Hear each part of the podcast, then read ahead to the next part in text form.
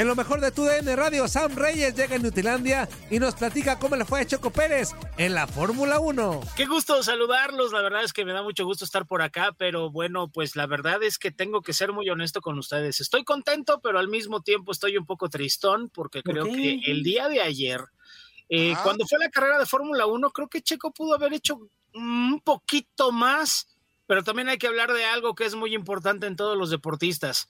Algunos tienen debilidades y otros tienen fortalezas y bueno, pues Checo tiene de los dos. Su gran fortaleza es que cuida las llantas, acá como mi compadre que se acomoda con su sudadera blanca, ah. y que yo estamos... ¿La llanta? Estamos, estamos, mira, eso es un flash, compadre, abusado. Puro, menudo es ahí, un flash Gordon. Flash Gordon, mira. me quedo con el Gordon, porque de Flash no tiene nada. De Flash no creo que sea tan rápido. Puro Gordon. Eh, no, ahí sí la atinaste, no soy tan rápido, soy bien lento. Eso sí, eso sí, eso es lo que cambia con el checo, justamente. Oye la canción. Y llevarlas a pasear. oh, bueno. Lenta, así siempre va su marcha. A ritmo de. Todo Ya, porque luego nos multan. ¿De dónde sacas esas canciones, compadre? de la manga. Bueno, Exactamente, ¿cuál debe ser? Como cual Mandrake, y como cual Mandrake no le salieron las cosas también a Red Bull con Checo Pérez, porque una de las debilidades de Checo son las arrancadas. No arranca tan bien como otros pilotos, aunque él es muy bueno conservando los neumáticos y lo demostraron el día de ayer, justamente porque le dejaron unas llantas más de 35 vueltas que debieron haber cambiado vueltas antes, pero el mexicano supo cómo conservarlas hasta el final. Incluso en Red Bull dijeron, bueno, le vamos alargar ese stint de las llantas amarillas y le vamos a poner las llantas más suaves para que consiga la vuelta más rápida y sacar el punto extra que se puede sacar por esta situación. Y cuando los sacaron con estas llantas, el mexicano cumplió a una vuelta, pero estas llantas bajan el rendimiento y ya no pudo meter más vueltas rápidas, por lo que llaman a, Max Verstappen y luego también el Mercedes llaman a Valtteri Bottas y finalmente eh, le quitan a Max Verstappen la vuelta rápida porque pone cuatro llantas fuera de pista.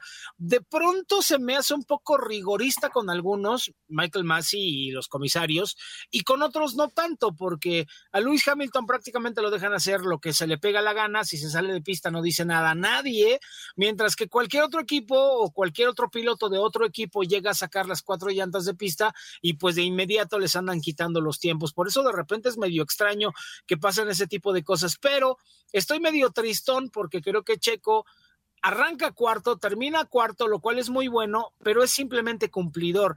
Y creo que de no haber tenido ese problema en la arrancada, pudo haber peleado un poquito más para estar adelante, porque Lando Norris, la verdad es que le hizo la vida imposible en los primeros giros, y esto también condicionó el resto de la competencia de Checo, que aunque estuvo de líder mucho tiempo, pues realmente había sido la herencia porque los demás habían salido a los pits y él se había quedado en la pista. Pero me parece que poco a poco estamos viendo un Checo que se va compenetrando mejor con el coche, que va teniendo mejores resultados también y al mismo tiempo ya se está sacudiendo el pésimo fin de semana que había tenido en Imola hace apenas unas semanas. Así que bueno, pues por lo pronto ya tenemos algo, algo que festejar, que es que el checo sigue sumando puntos en grande. Oye, Sam, eh, ¿cómo estás? Te saludo con mucho gusto. Quería justamente preguntarte sobre la estrategia de los neumáticos, porque creo yo que si hubieran cambiado las llantas unas tres o cuatro vueltas antes, hubiera podido hacer la diferencia con el, con el lugar de Checo, pero también digo, tú eres experto en el tema, yo no, la verdad es que hasta hace poco me empecé a adentrar en la Fórmula 1. Ah, caray. Pero sí. Muy bien, muy el, bien. El, estar, el estar en cuarentenada me puso a ver una serie que está en una plataforma de streaming y dije, ah, no manches, esto está muy chido. Y ya me empecé a, a, adentrar más en el tema. Pero ¿qué probabilidad había de que Checo no cambiara sus neumáticos? O sea, ¿qué tan malo o bueno podría haber sido?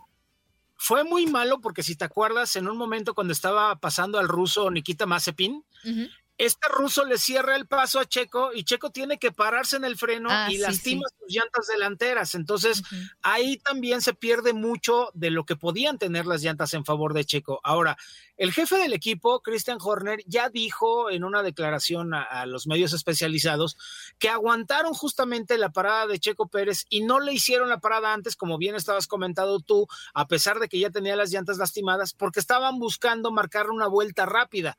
El problema es que el haber marcado la vuelta rápida a 10 vueltas del final les permitió a Mercedes tomar eh, algunos cálculos para saber si podrían o no ellos meter una vuelta. La desgracia es que alargaron tanto como pudieron para tratar de conseguir el, tiempo, el punto extra, pero finalmente los alemanes terminaron quitándoselos. Pero hay un comentario que quiero hacer justamente por lo que me acabas de decir.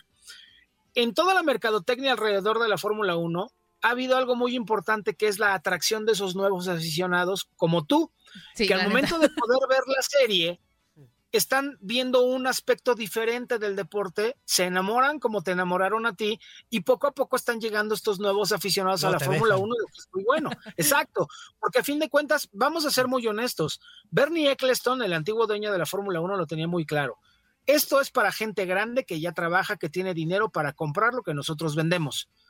La Fórmula 1 hoy se lo está vendiendo a los jóvenes que como tú, mi querida amiga, se enamora de la Fórmula 1 y que próximamente va a trabajar porque pues tú acabas de salir de la escuela y todo y estás muy joven y ahora que empiezas a ganar dinero vas a poder consumir los productos de la Fórmula 1, ya sea viendo la tele, comprando la ropa, como la sea. suscripción de cada mes para ver las carreras. No se puede comprar un bocho, se van a comprar un la Fórmula 1, hombre. Oye, ¿qué te pasa si Pues pago es- la suscripción para ver las carreras?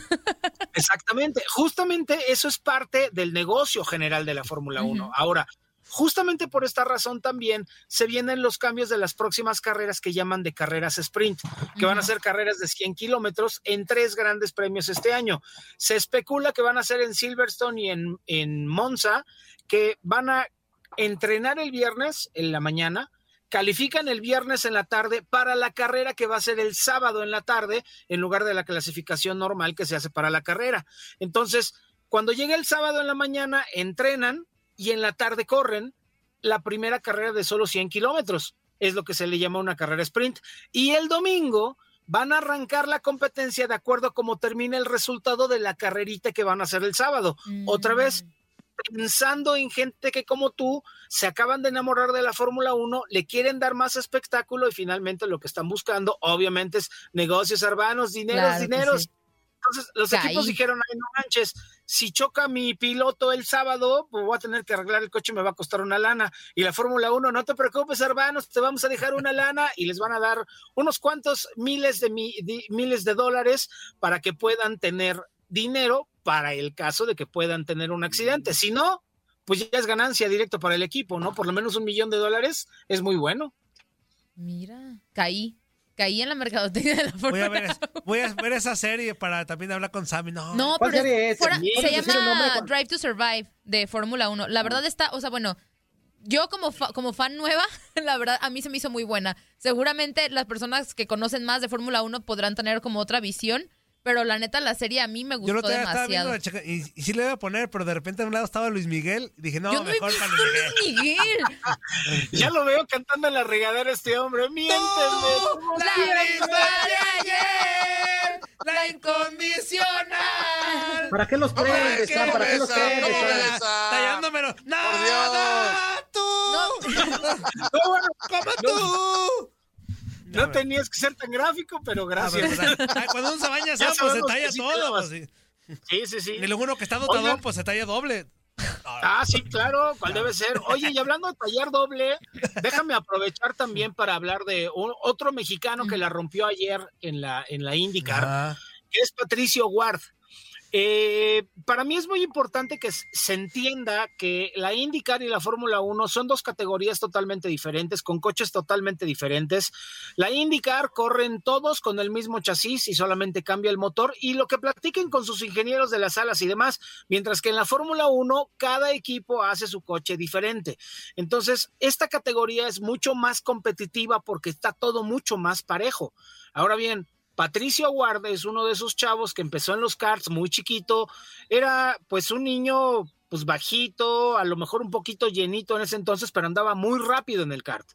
Lo vi crecer y cuando lo vi llegar directamente a Estados Unidos, eh, la verdad es que hubo eh, algunas carreras en las que él participaba, eh, campeonatos que no competía completos, pero que tenía buenos resultados y sabíamos que cuando empezara a tener la oportunidad de correr campeonatos completos iba a ser campeón y lo logró con la Indy Lights, que es la antesala de la IndyCar, y había estado buscando poder ganar su carrera apenas lleva dos años completos en la IndyCar y el día de ayer por fin otro mexicano vuelve a ganar en la misma categoría que corre las 500 millas de Indianápolis. Y alguien que lo logra es este chavo de 22 años que se lleva una victoria importantísima en el estado donde por cierto vive que es Texas, quién sabe por qué habrá sido en San Antonio, eh, que vive allá pero se sintió prácticamente local. Y creo que es muy bueno porque el último mexicano que había ganado en esa categoría había sido Adrián Fernández, así que el mexicano se mete en una lista de pilotos que han podido ganar en el extranjero una carrera de categoría mundial.